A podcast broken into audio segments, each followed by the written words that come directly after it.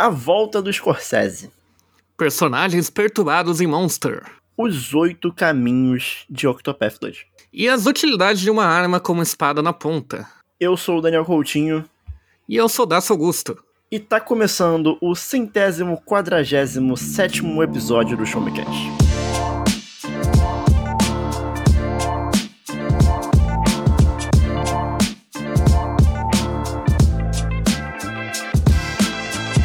todos, está começando mais um episódio do Show Me Cast, o seu podcast de informação, tecnologia, jogos, filmes, séries e muito mais. Meu nome é Daniel Coutinho e comigo Dácio Augusto. Hoje, hoje Dácio Augusto. Hoje é, o, hoje é o verdadeiro Dácio. Hoje é o, eu, eu tinha que me apresentar sem máscaras hoje, já que é um episódio tão importante, né? E por que que é um episódio tão importante? A gente vai explicar com calma no final do episódio, mas basicamente esse Showmecast que vocês conhecem, ele termina hoje, né? Ele não é o fim do projeto podcast, vocês vão ter eu e Dácio falando coisa abobrinha no teu ouvido, não se preocupe, você não vai fugir da gente. Uhum. Mas a partir de julho a gente vai ter um novo direcionamento que a gente vai anunciar em breve. Não agora, mas em breve. Pensem num Showmecast Shippuden. É não, isso. mentira. Mas enfim. a gente não vai lutar com o Takatsuki, fica tranquilo. Não, porque o, o Shippuden não é pior, é porque eu nunca, nunca li Naruto. É, é, não sei. É que tudo que eu penso que vai pra segunda parte fica pior. E One Piece não muda o nome, né? Na segunda parte. Justo, justo, justo. Mas o episódio de hoje é sobre aquilo que a gente está acompanhando, aquilo que a gente está jogando, aquilo que a gente está assistindo, aquilo que a gente está lendo no momento. E aí, no episódio de hoje, a gente vai comentar sobre, curiosamente, dois RPGs da Square Enix, um do passado e um do presente, né? Além disso, a gente vai ter também um mangá que o senhor Dácio está lendo, e eu já ouvi muito bem sobre ele e dá vontade de ler mas uhum. por algum motivo eu não li até hoje. E vamos falar também um pouquinho sobre um filme do Scorsese com o DiCaprio que eu tava enrolando para assistir, assistir e quem diria? Muito bom. Olha aí. Lembrando que o Showmecast ele é um podcast do portal Showmetech, então para você acessar tudo que tem de notícia envolvendo tecnologia, jogos, filmes, séries, você acessa lá em www.showmetech.com.br. Então vamos lá, que tá começando o último Showmecast, o Showmecast de número 147.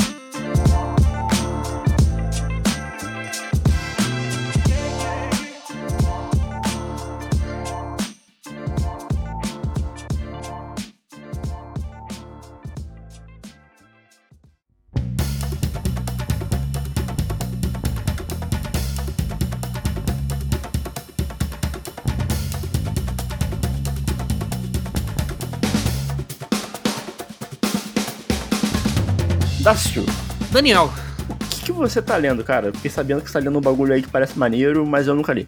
Cara, então, eu na verdade já terminei de ler, né? Porque eu leio muito rápido.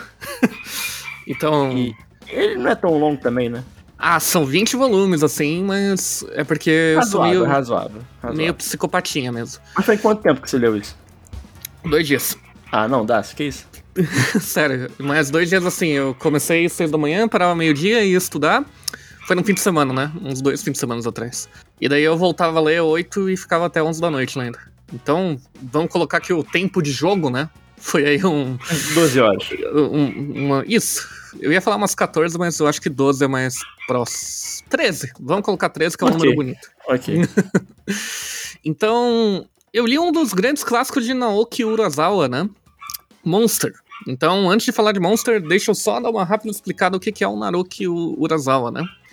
O, a indústria de quadrinhos japonês, conhecido mangá, tem muitos nomes conhecidos. A gente tem os nomes conhecidos do Shonen, Eiichiro Oda, é, Akira Toirama e afins. Tem os nomes do, do Seinen, né? Como o, o pessoal lá do Berserk, que eu esqueci o nome, o Kentaro Miura, falecido. É, e a gente tem uns caras que não, não se aplicam a essas demografias. Por exemplo, você vai pesquisar terror japonês, você vai cair no Junji Ito, que não é especificamente considerado um shonen, um seinen, nem nada. Ele é considerado as coisas do Junji Ito de terror. É isso. E quando você quer uma uh, trama densa, com muitas peças se movendo, etc., normalmente você vai cair no Naoki Urasawa. que no seu portfólio conta com é, 20th Century Boys, é, As, Pluto, que é uma readaptação, reimaginação de um arco de Astro Boy do Tekusa. Que inclusive vai ter anime. Que vai ter. E é muito bom, fica aí o comentário. É, você não precisa conhecer nada de Astro Boy pra ver, porque é completamente. Só que é um anime da Netflix, né? Então, sei lá. É, daí decepciona um pouco. E o Monster, que talvez seja o o primeiro caso de anime que as pessoas que se acham mais inteligentes do que as outras vi, viam e ficavam falando. Só que depois veio o Death Note uns anos depois e simplesmente encaralhou o negócio. E cara, eu já tinha ouvido falar muitas vezes de Monster. Primeiro porque ele já passou por umas duas ou três publicações aqui no Brasil. Sempre muito com muito sucesso, sempre com uma das raras coisas que volume esgota aqui mesmo. Tanto por talvez ser da Panini, quanto também por procura mesmo, né? E também porque eu me lembro que teve uma época assim que meu irmão é 8 anos mais velho, mas ali quando a gente tinha uns 18, 19, ele se interessou um pouquinho por anime e começou a ver muita coisa. E como ele é 8 anos mais velho, eu tinha 11 na época, né? 10, 11, então eu não podia acompanhar ele. Então eu só ficava, às vezes, vendo algumas, alguns trechos do que ele tava vendo, né? Assim, quando eu passava pelo quarto dele, etc. E, e eu lembro que Monster foi uma das que ele mais elogiou depois que viu o anime, né? O, o mangá em si é dos anos 90 e o anime é dos anos 2000. Então, num, meio nessa fase que eu tô, que eu sempre tô procurando alguma coisa pra me distrair mesmo, né? Eu tô tentando ao máximo evitar ficar em celular, em computador, essas coisas. Quando eu tô no meu tempo livre, né? Eu deixo o computador mais pra estudo barra trabalho. Faz bem, faz bem. Eu sempre tô procurando alguma forma de entretenimento que não envolva contato com os outros muito assim, né? Claro, eu saio de casa e tal, mas se possível, eu acho que eu prefiro evitar o Twitter e afins. E realmente liberou muito tempo na minha agenda, né? Teoricamente isso. Tanto que eu demoraria bem mais para ler um negócio desse em qualquer outro momento. Eu decidi ler o Monster, né? E bicho, é bem interessante. Dando a sinopse aqui, o que que é? A gente tem um jovem médico na Alemanha. O, ele é um imigrante japonês que foi estudar medicina no, lá no, na Alemanha. Que está se tornando um, um, grande médico de um hospital chave né, do sistema de saúde alemão. E para ganhar mais investimento do governo, né, ele tem que continuar tendo destaque, etc. E também tem que ter uma boa crença com a cidade em si, né, que o hospital está. E num momento chave do hospital, uma criança aparece com um tiro na cabeça. E o Dr. Tema, o nome do doutor, vai fazer a operação na criança para salvar, só que no momento que ele ia iniciar a operação, o prefeito da cidade aparece também, recém tendo sofrido um acidente ferrado de carro também. E ele é o melhor cirurgião do, do hospital. Não, mas uh, o mais importante pro hospital é o tema salvar o prefeito. Só que o tema acha injusto, vai e faz a operação da criança, salva a criança, enquanto o prefeito morre. O Dr. Tema, então, cai em, em desgraça dentro do sistema do hospital, etc., para de favorecer ele, né? O pessoal fica culpando. Enquanto a criança vai lá e um belo dia some do hospital. Dez anos depois, uma série de assassinatos começam a acontecer perto, relacionados ao tema, etc. E o tema descobre que foi a criança que ele salvou 10 anos atrás que fez isso tudo que é um verdadeiro monstro, o monstro titular. E daí começa, começa toda uma trama do tema, acho, é, puxando para si a responsabilidade da sobrevivência dessa criança e dos crimes, tentando é, chegar onde o Johan, que é o nome da criança e agora assassino, é, está, capturar ele, e também ao mesmo tempo um puta sub, subtexto sobre Guerra Fria, experimentos soviéticos, etc., para criar super soldados. Assim, pegando pegando todo esse, esse essa premissa que você dá, hum. né, tentando não, não é, inferiorizando a mídia dos mangás, mas trazendo para um campo de discussão é, público, né, onde as pessoas têm aquela visão é, imaginária do que é um mangá, do que é um anime, dá para se dizer que é uma premissa muito é, séria, uhum. sabe? Tipo assim, se eu chego pra minha mãe, que não tá no meio, eu pergunto pra ela, pra me explicar o que é um anime, o que é um mangá, ela vai, provavelmente vai me dar uma resposta muito distante do tipo de história que Monster traz. Uhum. E eu acho que isso é, provavelmente a, o que você falou aí antes, né, de, de ter sido um negócio em que as, que as pessoas viam e, e se achavam mais inteligentes que as outras. Acho que vem muito disso também, né? Que, tipo, é um negócio fora do, do, do normal, digamos assim, sabe? Uhum. Eu acho ele interessante, na real, porque a, o ponto inteiro é um negócio que o Johan é muito bem trabalhado, né? O vilão.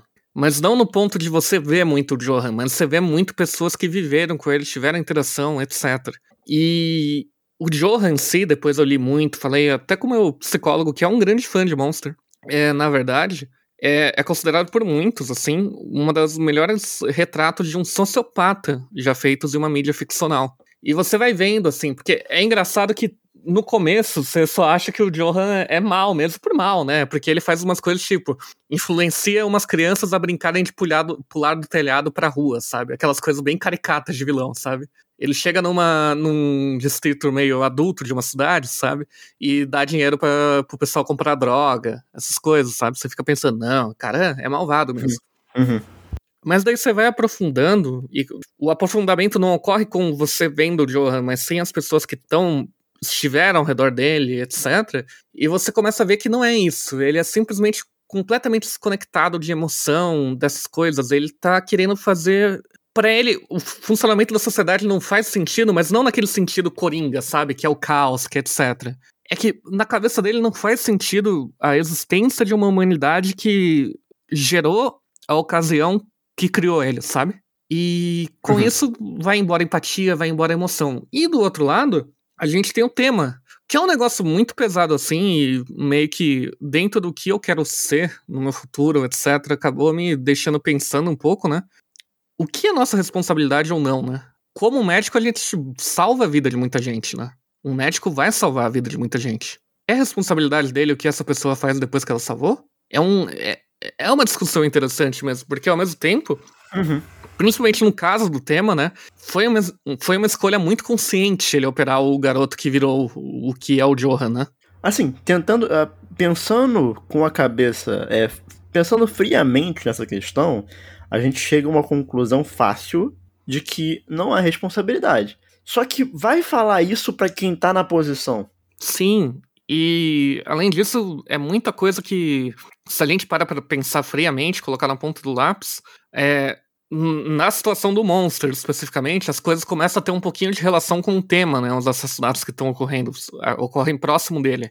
Então é meio difícil não se responsabilizar. Não é um negócio de você ter um distanciamento tipo, eu sou um médico, salvei uma pessoa X, ele matou uma pessoa Y a 10 mil quilômetros que eu nunca tinha ouvido falar, sabe? É a narrativa do Monster meio que encaixa essa situação dele talvez precisar se responsabilizar. Além do peso, claro, de a carreira dele ter ido pro saco, né, por causa do, da escolha, etc. Só que, ao mesmo tempo, eu acho muito curioso porque a narrativa vai criando uns negócios, porque, por exemplo, por que é tão complicado toda a jornada do, do tema, né?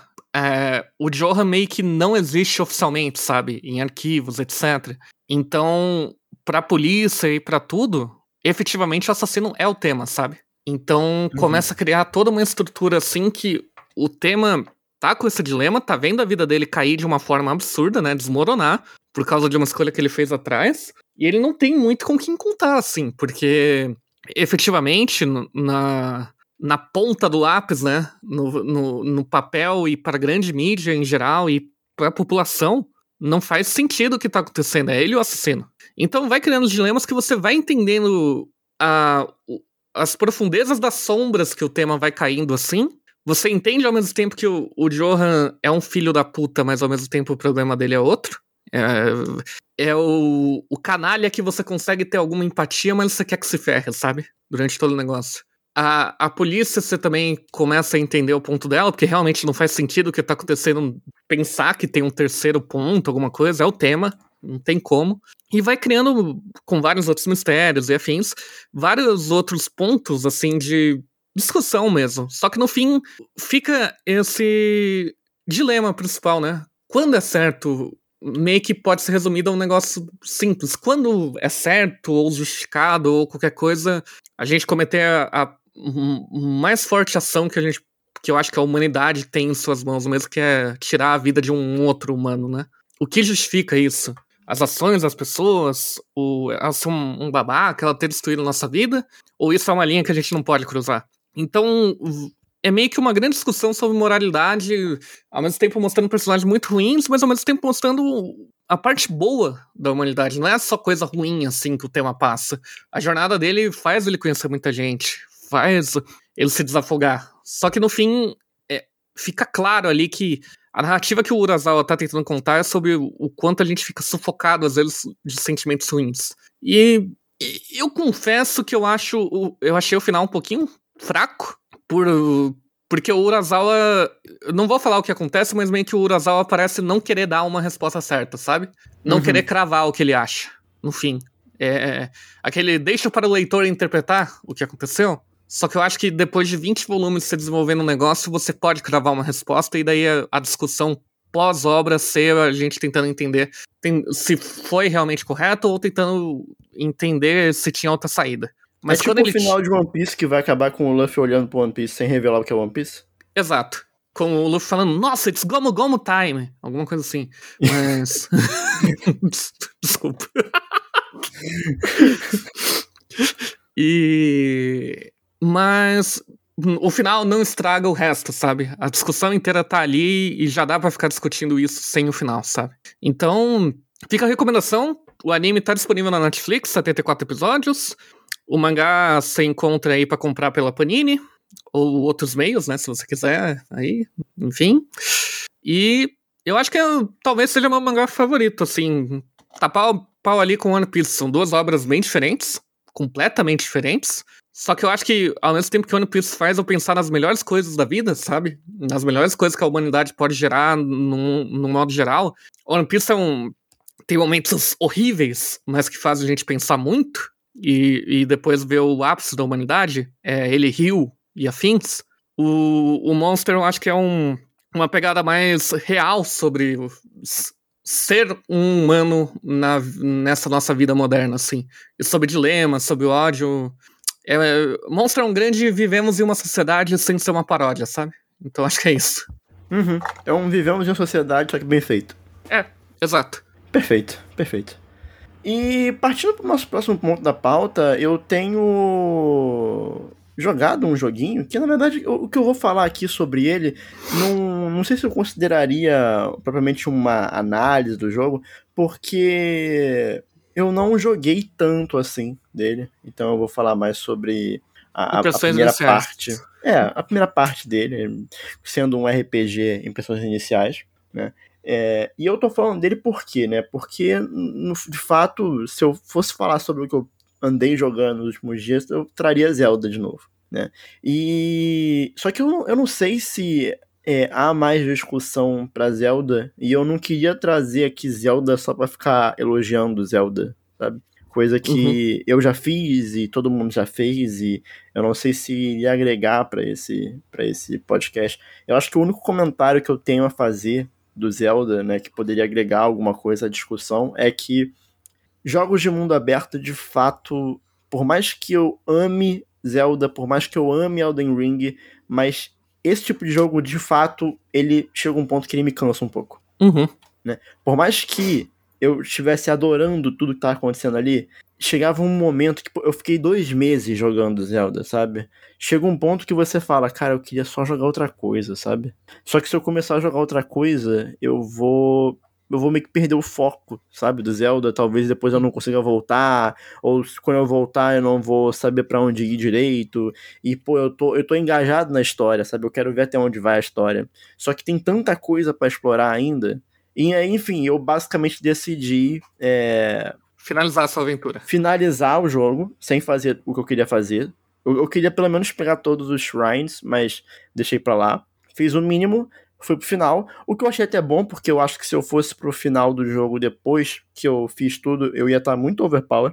Eu ia, per ia perder a graça um pouco. É, já não foi tão difícil assim, né? Uhum. É, porque o, aquele Flurry Rush é absurdo de roubado, né? Se você pega o Desde timing das anterior, né, coisas. Né, é, pois é. Se você pega o timing das coisas, você derrota qualquer bicho. Mas eu acho que esse é o único comentário que eu tenho para fazer assim sobre Zelda, pra meio que pra encerrar, né, a, a, discussão envolvendo Zelda, mantenho todos os meus elogios ao jogo. O jogo é maravilhoso, é incrível, mas tem esse ponto que é um ponto um pouco pessoal meu, né? Chega, um, chega uma hora, assim, que eu fico com vontade de jogar outra coisa e, e é isso, né? E uhum.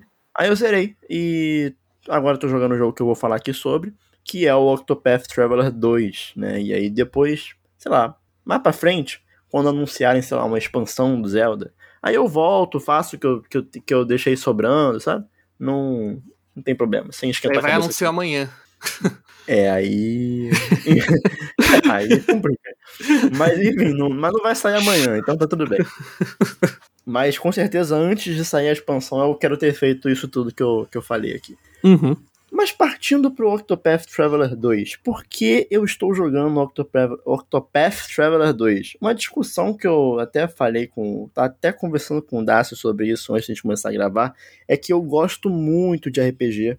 É, não consigo cravar que é o meu gênero favorito, mas com certeza é um dos gêneros de videogame que eu mais gosto de jogar, que eu sinto mais prazer de, de, de, de acompanhar e conhecer os grandes jogos do gênero, né? E porque eu acho que é um tipo de jogo que ele consegue unir muito bem é, boas narrativas e, bom, e, e, boas mecânicas. Eu acho que ele consegue equilibrar muito bem isso, justamente por separar muito bem o que, que é história, o que, que é gameplay e eu acho que essa mistura dos dois, e aí que eu tô generalizando completamente, assim, obviamente que vai, você vai ter é, jogos fora da, fora da regra, mas eu acho que é o tipo de jogo que ele consegue muito bem equilibrar é, momento de historinha, momento de relaxamento ali, gameplay.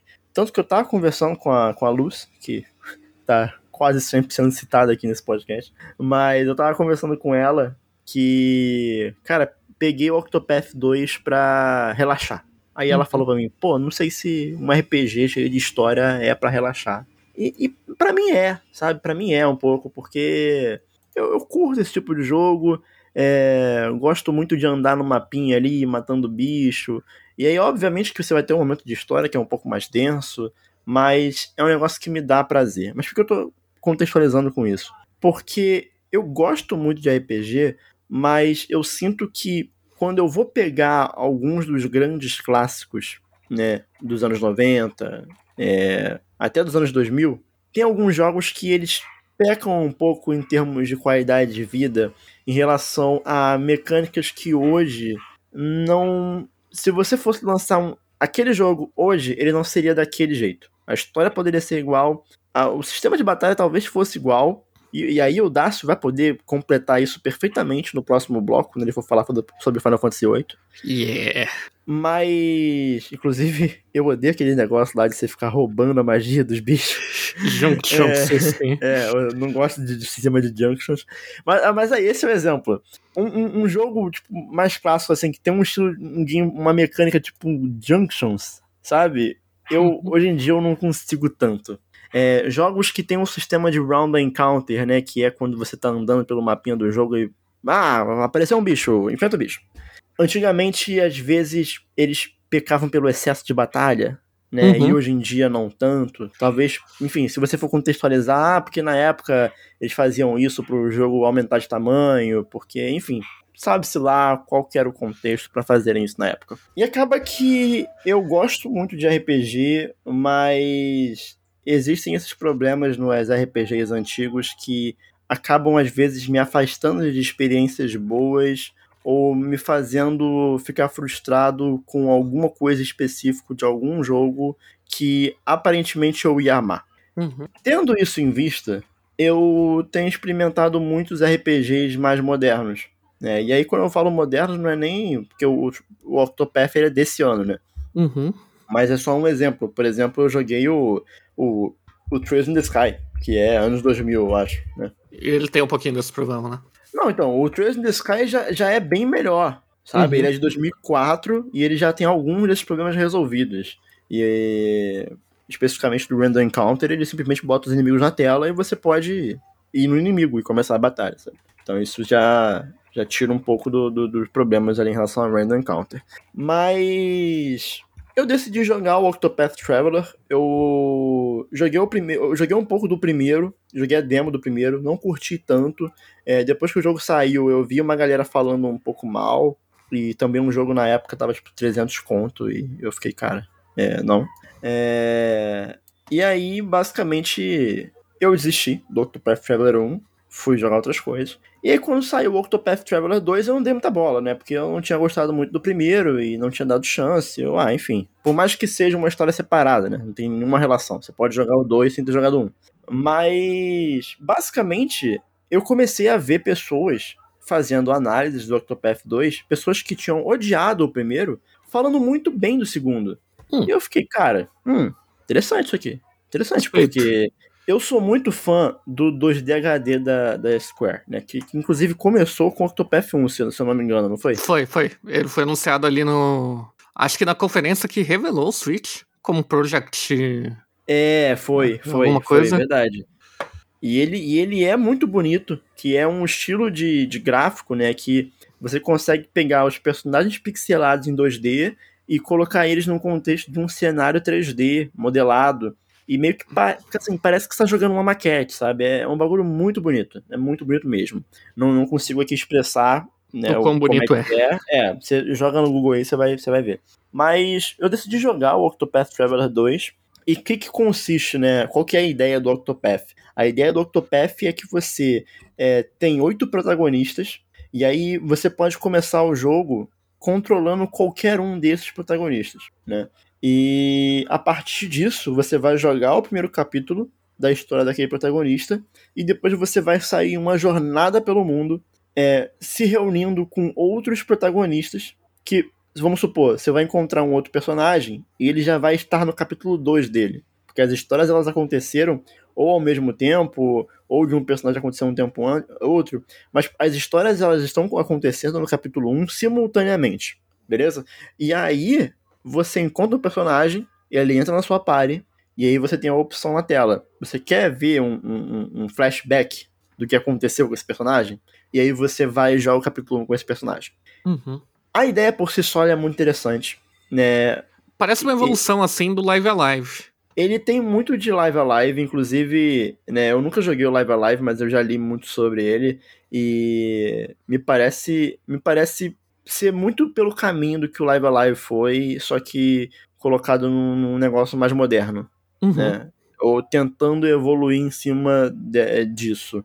E aí eu não sei dizer para você se faz melhor ou pior, porque primeiro que eu não joguei tudo, segundo que eu não joguei Live Alive, então...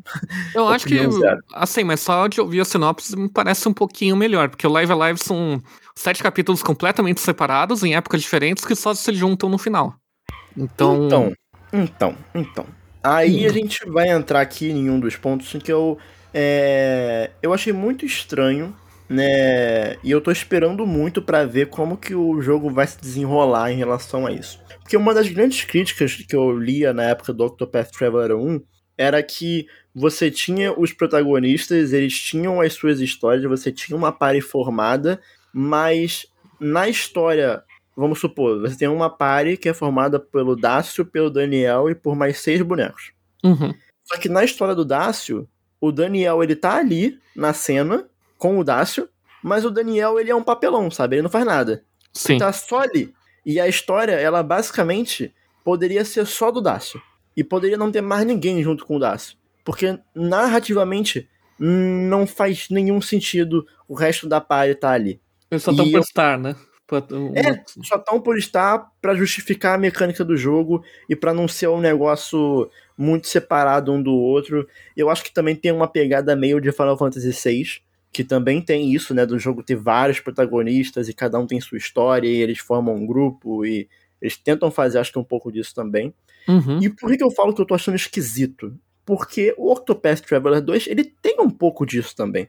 Eu comecei jogando com um personagem que ele tinha muita cara de protagonista. Aí eu falei, cara, esse cara tem cara de protagonista. Vou jogar com ele. Porque eu tenho um problema, isso aí é maluquice da minha cabeça já, tá? Porque eu, eu sempre. Todos esses jogos que me dão muita liberdade para eu fazer as coisas na ordem que eu quero, eu sempre fico tentando adivinhar o que o jogo quer. Porque, tipo assim, o jogo ele te dá liberdade para fazer a ordem que você quer. Mas eu fico, hum, mas deve ter alguma ordem certa. Uhum. Sabe? E eu fico tentando acertar a ordem certa. Isso é um inferno na minha vida. Sabe? É, não sejam como eu. Seu jogo Mega Man ser um inferno pra você. Cara, honestamente, eu acho que eu nunca joguei Mega Man sem olhar um guia para saber a ordem. eu não consigo, eu não consigo. Mega Man eu acho que é, é o pior dos casos para mim. É, é, é, onde eu aceito a minha derrota e só jogo. É, e, e, enfim, eu, eu, eu, eu, sou, eu sou muito ruim trabalhando com muita liberdade de escolha, sabe? Eu, Escolher eu, pizza, putz. Não, ah, deixa com a Larissa. Larissa escolhe.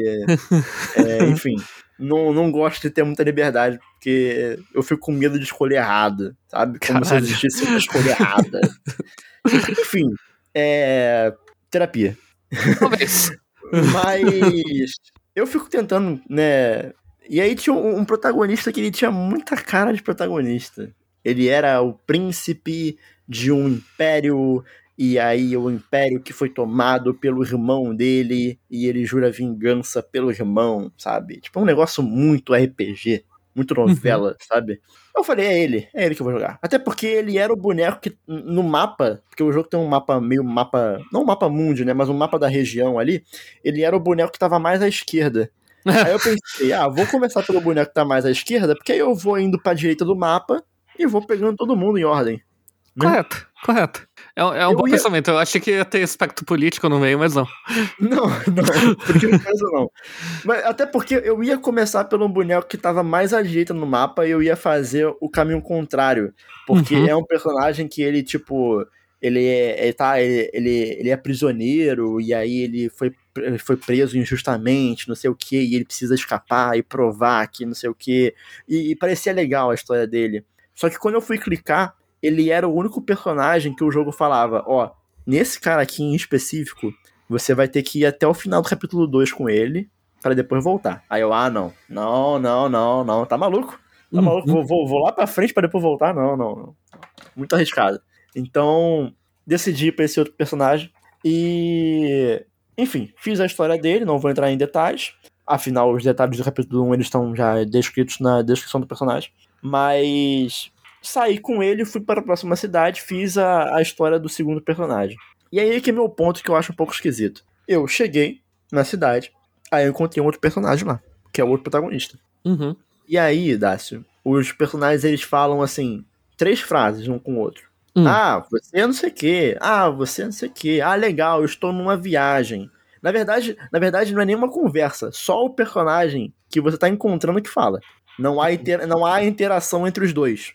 Certo. Porque você pode ter chegado ali com qualquer outro protagonista. Entendi. Então eu acho que isso abriria um leque de possibilidades de diálogo muito grande. Então, para simplificar, o jogo bota só o personagem alvo falando. Uhum. E basicamente o personagem alvo falando: Ah, oi, meu nome é Nananã, eu estou aqui fazendo Nananã, posso me juntar à sua viagem? Hum. E aí você clica, sim. Aí o jogo mostra na tela: Você quer ver a história do fulaninho? Aí você clica, sim. Aí começa a história dele. Aí termina a história dele e vocês estão juntos, viajando. E tipo assim, narrativamente não há nenhuma justificativa para eu estar com ele. Nenhuma. E isso eu tô achando esquisito, mas eu tô botando muita fé porque as pessoas falaram muito bem do jogo, falaram que, né, em relação ao 1 ele melhorava muito dessas coisas. E eu, eu tô esperando, eu tô esperando. Mas o que de verdade tá me segurando nesse jogo, e o que eu ainda consigo falar que eu tô gostando muito da experiência, é que essas histórias individuais de cada personagem, elas são todas muito boas, cara. Todas hum. muito boas. O jogo ele tem tipo oito jogos bons dentro dele. Oito RPG bons. Sabe? É. Oito, oito histórias que, tipo, quando acaba o capítulo e eu preciso seguir adiante para ir pra história de um outro personagem, eu fico, eu fico lamentando, eu fico, putz, queria continuar aqui, sabe? Nessa história, quero ver para onde vai. E, enfim, é muito bons personagens. É, é simples, é umas histórias muito simples, mas muito eficazes, né? Então você tem um personagem que é esse príncipe, que inclusive ele é o príncipe do reino de Ku. O Ku voltou então. O nome do reino é Ku, é Ku, que inclusive foi, obviamente, que um dos motivos também de eu ter começado com ele. Né? Eu posso começar em qualquer lugar do mundo. Vou começar no Ku do mundo. Né? Exato. E comecei no, em, em Ku, em região de Ku. É uma região grande? É uma região grande, no deserto. É, é um deserto. É um deserto. É bastante poeira, mas Vamos, vamos seguir episódio. Ok. É, a gente vai ficar nessa. ok. Vamos seguir. Mas, cara, tô gostando muito. Depois foi pra uma história de um personagem que ele começa sendo um aprendiz de mercador, em que um outro personagem coloca ele no caminho para ser um grande mercador e capitalista dono dos meios de produção. E aí, num momento em que aparentemente o mercado indicava que a cidade ia ter uma decadência, esse personagem capitalista ele vai embora, deixando todo mundo para trás, tenta falar pro protagonista, ó, oh, vamos, tu tem futuro. O protagonista fala que não e diz que o mais importante da cidade é o seu povo e eu vou ficar e eu vou acabar com a pobreza do mundo. E aí eu fiquei, porra, muito maneiro, sabe? Muito, uma história muito boa desse boneco. Porque ele quer acabar com a pobreza no mundo. E o grande vilão é o capitalista. E eles basicamente tomam os meios de produção na cidade, fazem uma revolução na cidade. Então, muito boa a história. Depois tem a história de, de uma médica. Cara, tem muitas histórias boas, sabe? É... E eu acho que esse é o grande ponto, né? Você tem a, as mecânicas de gameplay também que são muito bons, boas, que eu não vou entrar em detalhes aqui, porque, enfim, minúcias, né? Mas são boas mecânicas também que fazem o gameplay ficar bem fluido. E eu acho que um grande ponto positivo é que eu não fico lamentando quando eu entro em uma batalha. Tem muito RPG que acontece isso. Eu fico tipo, ah, batalha, sabe? Ah, uhum. de novo, batalha se eu não tô lamentando, se eu tô gostando de estar na batalha, é porque é bom. É, o meu então... único porém é que eu tô achando muito fácil, né? Porque sempre que eu vou para uma história nova de um protagonista, eu tô voltando pro nível 1, pro level 1. Então a, a impressão que dá é que eu tô passando por oito tutoriais diferentes, sabe? E eu Porque acho que como... isso pode ser um problema mesmo da adaptação, etc. Um escalonamento seria legal, né? Então, o grande problema é que não é só pela questão do level dos bonecos, é pela simplicidade das batalhas, né? Porque, pô, você tem um, um protagonista, porque ele, ele, tem um sistema de fraquezas, né? Que você consegue dar break no, no, no inimigo. Uhum. Então, sei lá, o protagonista ele usa uma lança. Obviamente, o primeiro chefe, ele vai ser fraco a lança, sabe? Uhum. Porque ele pode ser o primeiro chefe que você vai enfrentar no jogo. Então, eu sinto que eu tô no tutorial até agora e eu vou continuar no tutorial até acabar os oito primeiros capítulos, para depois do jogo meio que aumentar a dificuldade dele. Mas eu não tenho problema, tá divertido, então tá tudo bem. Então é isso, Octopath Traveler 2 é, parece promissor. Perfeito. Eu acho que realmente parece interessante. Eu até hoje não joguei o primeiro, tenho um pouco de vontade, mas talvez por ir direto por dois. Só que falando em RPG, Daniel, eu tô jogando algo antigo. Vamos voltar. É, 20 anos. 25 anos quase, né? Não, 20 anos ainda. É, é 20 não, e pouco, não? 20 e pouco. É, eu não, não é quero é fazer conta. É 90, 99. 99, né, então são uns 25 anos. 20, é, 23 anos. Ah. É. Final Fantasy VIII. Contextualização histórica: o Final Fantasy VIII vem depois do 7. Desculpa. Necessária a contextualização. Então é o segundo Final Fantasy de PS1 e é um dos poucos jogos da franquia que eu não joguei. Ele está ali com ele, ele, o 10 e o 5. São os que estão até hoje fora do meu radar, assim, de jogatinas, embora eu goste muito da franquia. Ah, e o 15, né? Mas o 15, digamos que eu ignoro. Enfim. Eu zerei o 15. É, eu sei. Talvez por isso eu ignore. É, é, não, é, é, assim, é um jogo ok. Não, só não é aquela Coca-Cola toda, né? Eu não acho uma bomba, não, sabe? Eu acho ok. Tipo, hum, ok. Eu escuto isso mais do que eu esperava, assim, que ele não é uma bomba. Eu, eu nunca tive na minha visão que ele é uma bomba, só muito fora de Final Fantasy mesmo, do que eu gosto na franquia. Uhum, uhum, justo.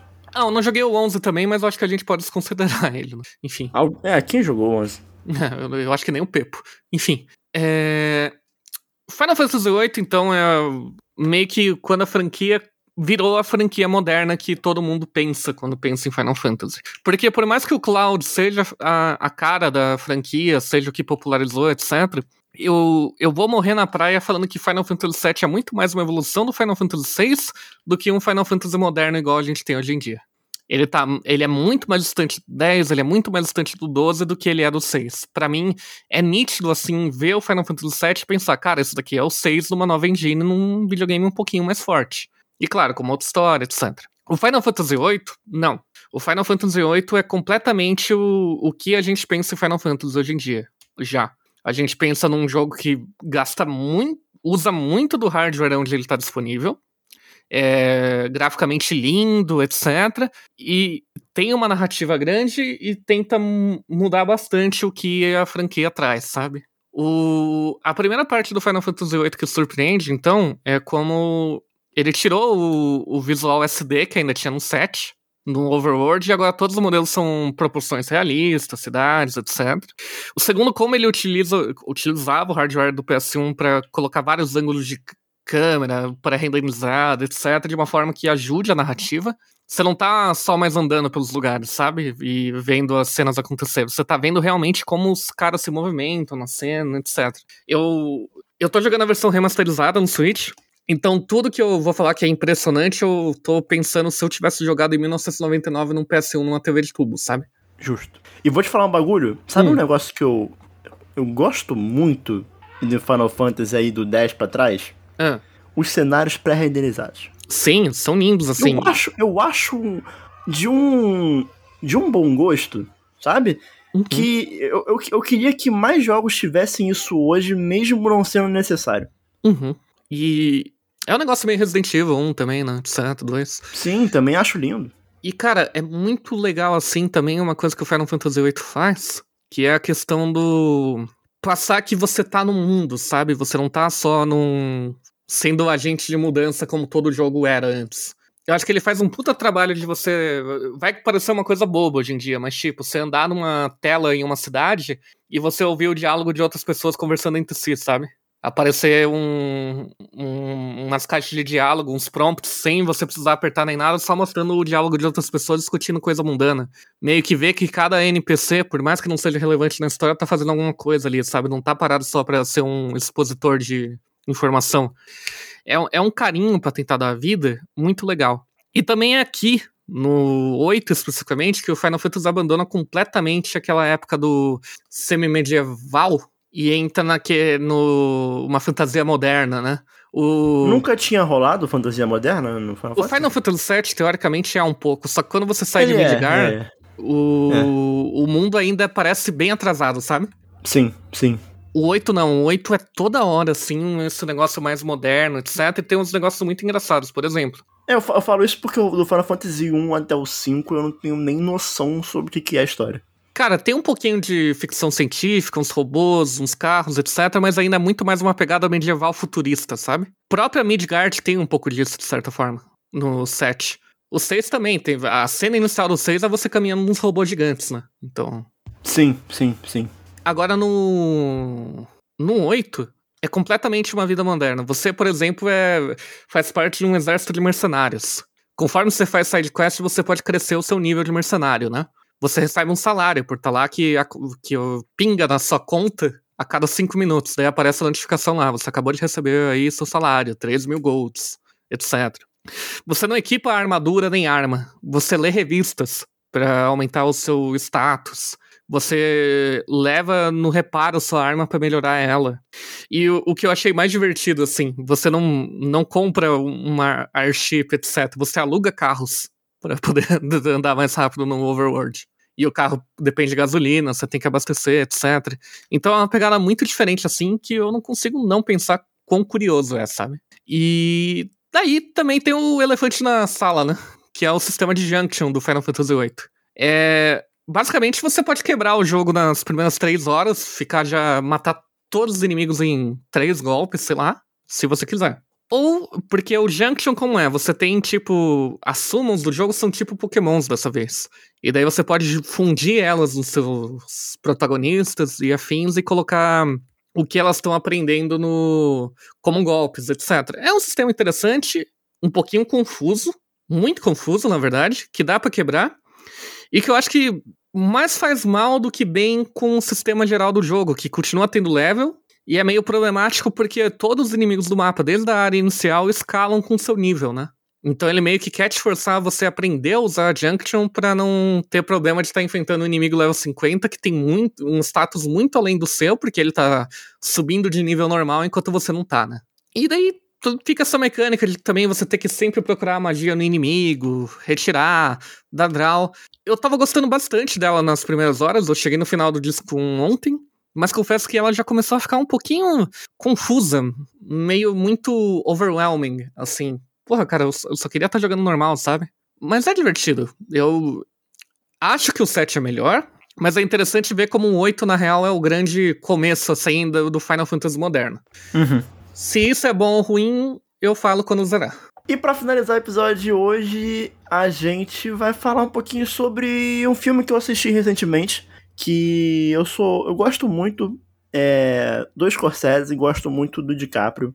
E, consequentemente, eu gosto muito dos filmes que eles fazem juntos, né? E eu digo isso porque é, foi meio que uma, uma constante. Você teve ali Lobo de Wall Street, você teve Os Infiltrados, que eu vou falar hoje. É, a Ilha do Medo, que eu falei sobre há uns dois meses atrás, uhum. provavelmente. E. Cara, é sempre bom. É incrível isso. É sempre bom. Ah, você teve também o Grande Gatsby, que é incrível também. Então, assim, é, é, é só filmão. É só filmão. Não, não, tem um filme mais ou menos com eles dois, sabe?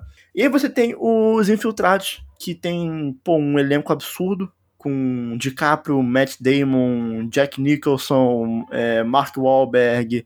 É absurdo. O Alec Baldwin tá no filme. É, muito bom, muito bom. E o nome dele é Os Infiltrados. E isso vai de encontro justamente com a, a premissa do filme, que de cara já é uma premissa muito interessante. Posso chutar é, você... a premissa? Chute. Eu acho que são os caras que estão infiltrados. Tente contextualizar mais. Não, só isso. Pronto. Só isso, acabou. então você acertou, então. Porque Os Infiltrados, ele se trata sobre dois personagens que estão infiltrados. Caralho, eu sou muito bom. Mas vamos lá, vamos lá. É, só para contextualizar aqui, o, o comecinho da história, que já dá para você entender como é que vai ser toda a trama do filme. Você tem um personagem que é o Frank Costello, que é o Jack Nicholson, que ele é um dos maiores mafiosos da região é um, um, importante, é um filme sobre máfia, né, dos anos 80. E ele é da máfia irlandesa, hum. ali do, dos Estados Unidos, é, em Boston, que é a grande máfia da cidade naquele momento ali. E ele adota um menino, né, que ele conhece na rua e vê futuro nele, chamado Sullivan, né, o Colin Sullivan. E que no caso é o Matt Damon. E aí, é, ele começa a crescer esse menino, esse esse Sullivan, para que ele se tornasse um grande policial. Ele entra para é, a escola de policial, ele faz as provas, ele se forma, ele sobe na carreira. Isso tudo com o objetivo do Costello, né, pensando a longo prazo, de, sei lá, daqui a 20 anos, ele ter um cara de confiança dele infiltrado dentro da polícia e sendo, tipo assim, uma patente alta, que poderia proteger ele, entendeu? Uhum. Então, esse é o primeiro infiltrado. O outro infiltrado é algo que acontece mais ou menos ao mesmo tempo, que é o personagem Billy Costigan, que é interpretado pelo DiCaprio, que ele quer ser policial, mas ele vem de, ele, ele a, a família dele tem ligação com a máfia irlandesa, a própria máfia irlandesa do personagem do Jack Nicholson. E aí, para ele conseguir entrar para a polícia, o, o chefe dele, quando, assim quando ele se forma, o chefe dele já chega para ele e fala: Cara, olha só, você tem relação com a. A sua família tem relação com a máfia. Você nunca vai conseguir ser alguém aqui dentro da polícia. É, joga um monte de coisa na cara do DiCaprio e fala: só existe uma oportunidade para você. Você é ser preso por um envolvimento com a máfia que a gente vai inventar para você. Você passar um tempo na cadeia e quando você sair da cadeia, você se infiltrar na máfia do Jack Nicholson, que é a do Costello. Hum. E aí, isso gera a, a, a, grande dinâmica desse filme, que é você tem o Oliver Quinnan, que é o chefe da polícia, que é o Martin Sheen, e você tem o Jack Nicholson, que é o Frank Costello. Os dois têm os seus pupilos, digamos assim, que é o Sullivan, o Matt Damon, e o Costigan, que é o DiCaprio. Um tá infiltrado na polícia, sendo da máfia, e o outro tá infiltrado na máfia, sendo da polícia, e nenhum dos dois sabe da existência do outro. Rapaz. Então isso começa. Porque assim, vamos lá. Se, vamos supor, o Billy Costigan encontra o Sullivan, na hora ele vai ver que o Sullivan é o cara da polícia, porque ele é da polícia. E isso gera toda uma dinâmica muito interessante, Porque em algum momento do filme, é, um descobre que existe um, entre aspas, traidor, né? Uhum. Tanto o Sullivan descobre que tem um traidor dentro da máfia, quanto o Billy descobre que tem um traidor na polícia. E um começa a querer descobrir quem é o outro, tá ligado? Uhum. E, cara, é muito maneiro como que isso vai se desenrolando e como o filme começa a virar uma bola de neve e tu vai vendo as coisas dando errado e, e tu já não sabe mais, tipo. Porque o filme ele não deixa claro, sabe? Por mais que você tenha, obviamente, o policial como bem e o mafioso como o mal, né? O filme ele não, ele não toma um partido, digamos assim, sabe? Ele ele, porque o cara, o cara da polícia, pra estar tá, é, infiltrado na máfia, ele tem que fazer as merdas da máfia, entendeu? E, e, cara, é muito maneiro como o filme vai se desenrolando e até o final dele você não sabe o que vai acontecer. É um daqueles filmes que, pô, te prende, sabe? E uhum. ele é um uhum. filme longo, ele é um filme longo, acho que tem umas duas horas e meia. Ah, não chega a ser é... as três horas lá. cara, mas ainda assim você fica. Ele é um filme de 2006, né? Então acho uhum. que nessa época nem tinha tanto filme de três horas, sem ser Senhor dos Anéis. Mas, cara, ele é um filme muito bom. Daquele tipo de filme que, pô, tu fica ali querendo saber o que, que vai acontecer, sabe? E as atuações são muito boas. É, você entender como funciona a dinâmica da máfia é muito legal. Existe toda uma crítica à, à, à polícia, né? E, cara, é um ótimo filme. Ele pô, ele mostra por que, que o Scorsese é esse cara, sabe? Essa lenda do cinema, né? Porque ele não é só o nome Scorsese. E a trilha sonora do filme é absurda. Tem Pink Floyd, tem Rolling Stones. E, cara, muito bom o filme. E recomendo. Recomendo pra, pra todo mundo, porque é absurdo. Absurdo. Eu recomendo, inclusive, que você assista tudo de Scorsese com DiCaprio. Lobo de Wall Street, A Ilha do Medo, é, o. Qual foi o outro? Ilha do Medo. Que eu falei. Ah, o, o Grande Gatsby. Então, cara, assista que o Scorsese, ele, ele, tem, ele tem esse nome na indústria, não é à toa. Sabe? E ele tá não... tá correto com a reclamação do Marvel. Ele tá, ele tá. Ele, ele, ele, ele pode falar isso. Se tem uhum. alguém que pode falar essas coisas, é ele. Né? E é isso. A gente vai chegando aqui no fim do último Showmecast, mas calma, é o último Showmecast como vocês conhecem. Sim. Né? O podcast do Showmetech, ele vai continuar. Hum, talvez não do formato que você imagina, mas ele vai continuar, ele Sim. vai existir. Então, eu queria agradecer a presença do Dácio, eu queria agradecer a companhia e a audiência de todos os ouvintes que a gente teve é, desde a época que o Felipe tocava podcast, desde a época que o Arthur e a Letícia tocavam esse podcast. Na verdade, é o Felipe com o Luiz, né, que tocava o uhum. podcast. Depois o Arthur e a Letícia, e depois eu e Dácio. Foram várias eras do Showmecast. E eu queria agradecer muito a companhia de todo mundo que ouviu em qualquer momento, né, de, todo, de toda a era do Showmecast. Esse formato. E esse formato que a gente gosta muito de gravar, e imagino que quem esteja ouvindo também gosta de acompanhar. E. Mas coisas boas virão pela frente. Uhum. Coisas muito boas. É... E a tendência é melhorar. Sim. A tendência é daqui para cima. Então, não é um momento de adeus, não é um momento de tristeza, é um momento de evolução. Então é Sim. muito pelo contrário. E como toda evolução também, quem sabe, além do Showmecast, a gente não se encontra em outros lugares por aí.